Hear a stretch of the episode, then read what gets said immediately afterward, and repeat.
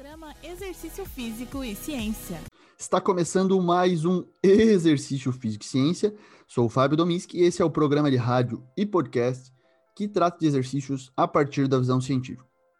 Um novo artigo foi publicado pelo grupo de pesquisa que estou inserido, o Laboratório de Psicologia do Esporte e do Exercício, o LAP, que fica no Cefid, na Universidade do Estado de Santa Catarina, a UDESC. É sobre os efeitos da musculação sobre a saúde mental em pacientes com fibromialgia. Para isso, meus colegas fizeram uma revisão sistemática e estão aqui hoje para falar sobre esse trabalho. Estou aqui com Joaquim Branco e a Loiane de Souza, ambos são fisioterapeutas. Joaquim, professor universitário na área da fisioterapia e doutorando em ciências do movimento humano. E a Loiane atua na prática clínica e atualmente faz mestrado também em nosso laboratório. E aí, juntamente com os pesquisadores Guilherme Vilarino, Leonardo Vidal e o professor Alexandre Andrade, publicaram um artigo na Clinical Rheumatology sobre os efeitos do treinamento de resistência, que a gente pode chamar aqui de musculação, o treinamento de força, na saúde mental de pessoas com fibromialgia, que inclusive já foi tema de alguns dos nossos episódios. Fizeram uma revisão sistemática. Bom, então a fibromialgia, como uma síndrome, ela acarreta uma série de sintomas. E aqui vocês focaram na depressão e na ansiedade por conta que os estudos trouxeram isso, né, Loiane? Boa tarde, Fábio. Boa tarde, Joaquim. Obrigada, Fábio, pelo convite e a oportunidade de poder estar divulgando esse trabalho. Então, a fibromialgia, normalmente quando a gente pensa nela, a gente acaba lembrando apenas da parte da dor crônica, né? Que é realmente uma parte muito importante, que esse é um sintoma muito importante que é relatado, porém nem sempre a dor e os sintomas físicos são os únicos sintomas relatados e muitas vezes não são os que mais incomodam esses pacientes. Então, a fibromialgia ela tem uma série de alterações neurais, sistema nervoso central. É, essas pacientes apresentam alterações em citocinas inflamatórias e também na regulação da, de hormônios, que pode levar a apresentar, então, depressão e ansiedade. É, além disso, também a depressão e a ansiedade, elas têm uma prevalência muito grande nessa população, pouco mais até que na população em geral. Então, em pacientes com diagnóstico, normalmente pode chegar até 80% desses pacientes terem depressão e ansiedade. E apesar dessa prevalência ser bem alta, é, eles são pouco estudados, né? A importância e a forma que eles são abordados não condiz com o que realmente acontece, com o que essas pessoas sentem. Então, quando a gente se propôs a fazer essa revisão, foi pensando nesse objetivo mesmo, a gente poder trazer a, essa relevância desses sintomas para auxiliar na prática clínica de profissionais de educação física, fisioterapeutas, saúde pública, para melhorar a qualidade de vida desses pacientes. Boa. E aí a gente vê até pelo número de estudos, né? Vocês reuniram, fizeram as suas buscas e reuniram apenas sete artigos, né? talvez seja um número baixo pela relevância que tem a saúde mental e, e sobretudo, as pessoas com, com fibromialgia, né? Só sete estudos. Isso, exatamente. E, e também, além disso, existem outros fatores da saúde mental, né? Como os estados de humor, alterações do humor, o estresse, e não existem artigos estudando o treinamento resistido sobre esses aspectos. Então, mostra aí mais um, um ponto onde a saúde mental às vezes acaba sendo um pouco subestimada, né? Sim, e essa é uma coisa que a gente tem falado bastante durante a pandemia, assim, dos trabalhos até com o professor Tiago Matias, com o Ricardo Brandt, que a gente tem feito ali, que é a gente vê o exercício como uma forma aí para tratar, para melhorar, para prevenir saúde mental, assim. É, né? Então a gente saiu um pouco do mais do mesmo que era visto o exercício, né? Mas nesse caso aqui a gente tem ele como uma poderosa ferramenta né, Joaquim, para a gente tratar os sintomas, tratar a saúde mental de, de, dessa população. E aí, sobre os resultados que esses artigos tiveram em relação a esses desfechos, como é que foi? Então, obrigado por essa oportunidade de a gente estar tá, tá divulgando essa nossa, essa nossa pesquisa.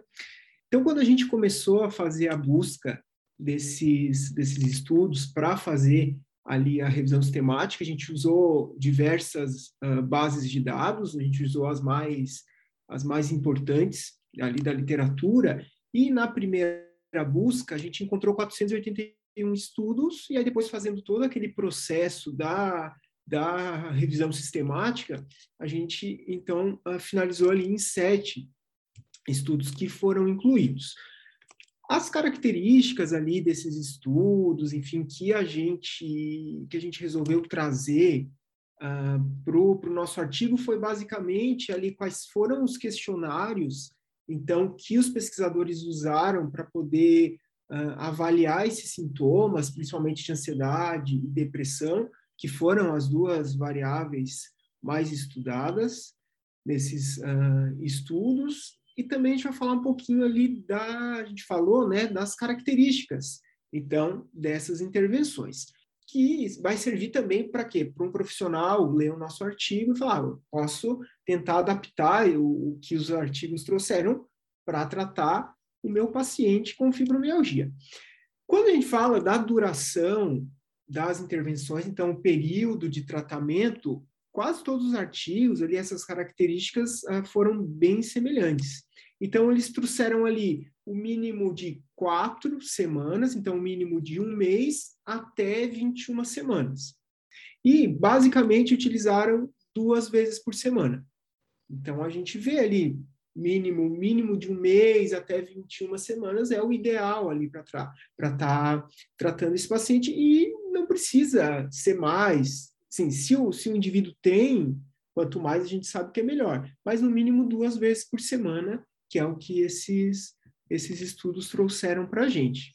Como é que foi composto, assim, então o que, que a gente percebeu? Eles, eles deixam bem claro também como, como foi composta essa intervenção. Então, basicamente, como qualquer atividade física ali ou, ou musculação, os estudos eles sempre começaram com 5 a 10 minutos de aquecimento. Né? Então, provavelmente o Fábio já abordou isso, a gente sabe muito bem da importância de fazer um aquecimento antes do exercício. Eu e a Loiane, como fisioterapeutas, a gente também uh, sabe, a gente divulga essa importância, né? E com a fibromialgia não é diferente. É mais que esses pacientes relatam dores crônicas, a gente não pode, eles não podem deixar de realizar esse período de, de aquecimento. Então, 5 a 10 minutos os, os estudos trouxeram, e aí, eles utilizam de 30 a 50 minutos de, de musculação propriamente dita, né? E quando se trata da musculação em si, o que que eles, o que que eles trouxeram uh, como ferramentas ali para fazer esse, esse exercício resistido? Basicamente, pesos livres ou o próprio peso corporal do indivíduo, do paciente, máquinas de musculação, então os estudos ali eles foram bem, bem amplos nesse quesito. Então, deixando a cargo ali do que você tem disponível na, na sua academia ou na sua, na sua clínica, no seu consultório, para fazer ali esse, essa musculação, esse exercício resistido com o paciente. E aí, depois da, da sessão, geralmente ali 5 a 10 minutos de desaquecimento. Aqui a maioria dos estudos trouxeram como uma como um alongamento. Então a maioria trouxe todo esse conjunto do exercício uma hora. Legal. Então a gente vê que é, é perfeitamente aplicável, né? A gente não precisa os profissionais ou os próprios pacientes que se interessar a vir fazer esse tipo de exercício para tratar o, a doença, enfim, os sintomas da doença, a gente vê que não precisa usar como receita de bolo o que os outros estudos fizeram, né? Até porque o que a gente vê da prática baseada em evidências ter essa informação científica de estudos prévios, de revisões prévias, mas também adaptar, né, junto com, a, com as preferências, as, as particularidades do paciente mesmo e a expertise do profissional que vai poder analisar, vai poder adaptar. E, e, vale a pena a gente reforçar aqui que o, o, tipo de desenho de estudo que a gente inseriu foi ensaio clínico randomizado e não randomizado. Então, são os melhores, são os melhores desenhos de, de, estudos ali disponível. Então, o que está aqui nessa revisão, Legal. a gente trouxe o, as melhores evidências possíveis. Sim, muito bom. E aí eu já chamo, né, eu pergunto para a Loiane, e aí, a, o treinamento de resistência conseguiu melhorar a saúde mental, especialmente a depressão e ansiedade em pacientes com fibromialgia? Sim, é, treinamento resistido é eficaz e é altamente recomendado.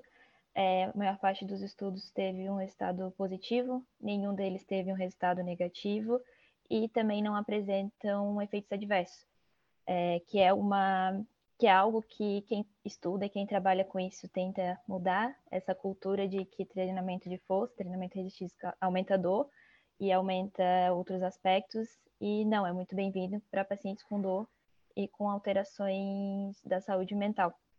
Então, a gente encontrou que os resultados são positivos e que é algo que pode ser colocado na, na vida desses pacientes.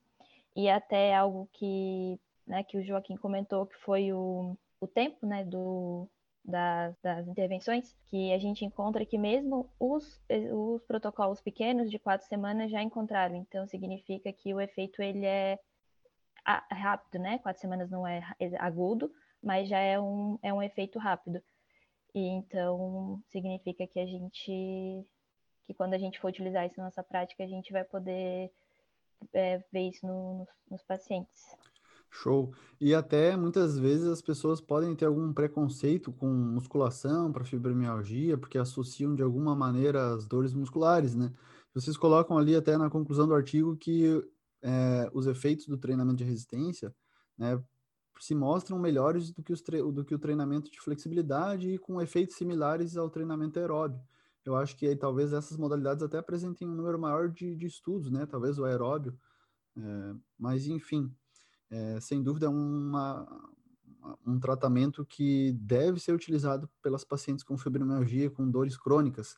Inclusive, esse episódio ele foi a partir de uma caixinha de perguntas que eu fiz lá no meu Instagram e uma pessoa sugeriu lá com o tema dores crônicas, e eu já lembrei da fibromialgia, né, que a gente tem essa linha de pesquisa no nosso laboratório há muitos anos e com muitos estudantes, então eu já deixo também aqui o, um abraço aos estudantes, especialmente ao Guilherme Vilarino, né, porque o estudo veio da tese de doutorado dele, e mas é isso. Outro aspecto que a gente pode também comentar um pouquinho é sobre a intensidade do exercício, né? A intensidade na musculação. E aí, Lane, como é que a gente pode, baseado nos estudos aí, prescrever, orientar os pacientes em relação a esse aspecto aí? Então, é, para mim esse é um ponto também muito relevante, porque quando a gente, antes de dar um exercício, né, prescrever um exercício, a gente sempre vai avaliar esse paciente. Então, é, não diferente de outras populações, na também pode ser utilizado o teste de um RM, existem testes adaptados para pacientes com dores crônicas, então é um ponto, ponto interessante para quem trabalha com essa população. E diferente do que a gente pensa, o exercício ele pode alcançar altas intensidades nessa população também. Então, o recomendado é comecem com uma baixa intensidade, 40% de um RM, e essa, essa carga seja aumentada progressivamente, chegando até 80% do, de um RM. Então, aí mais um ponto onde a gente quebra aquele conceito de que exercício é ruim para pacientes crônicos. Então, acho que isso é, é importante a gente estar tá bem atento na hora do, da prescrição.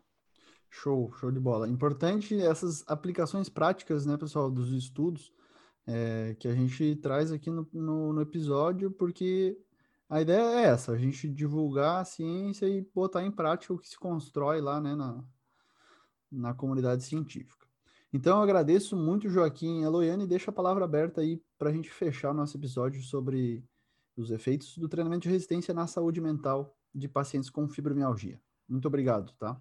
Fábio, então, eu que, que agradeço por essa oportunidade e, e deixar uma mensagem para quem está ouvindo, que tem fibromialgia, ou conhece um, um parente, uma mãe, um amigo, enfim, que tenha fibromialgia, que uh, abra a mente para o exercício físico, principalmente para o exercício resistido. Cada vez mais a gente sabe que as, que as organizações médicas, os guidelines estão inserindo o, o exercício físico, principalmente o exercício resistido, nas suas recomendações. Então, cada vez mais uh, os médicos eles estão recomendando e, e, e fisioterapeuta, o profissional de educação física indique essa modalidade para o tratamento do, dos pacientes, enfim, do, dessa, desse indivíduo que tenha fibromialgia, porque cada vez mais a evidência mostra. Então, a gente tem, uh, esses pacientes ainda têm esse receio, ah, eu sinto dor, então eu não vou fazer um exercício de musculação, ah, eu não vou puxar peso porque vai me machucar.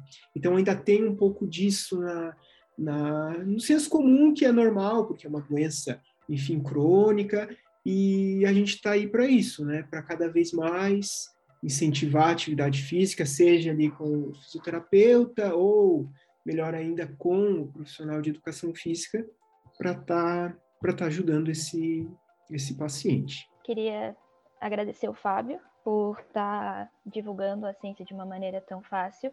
Então, quem está ouvindo esse podcast, envia ele para alguém que você conheça, que tem dor crônica, algum paciente de fibromialgia, envia para os médicos, para os fisioterapeutas, para todo mundo e vamos divulgar isso para as pessoas entenderem de uma vez por toda que não tem terapia passiva e que a melhor solução sempre vai ser o movimento e o exercício. Então, acho que isso é a parte mais importante aqui que a gente tem que deixar bem claro.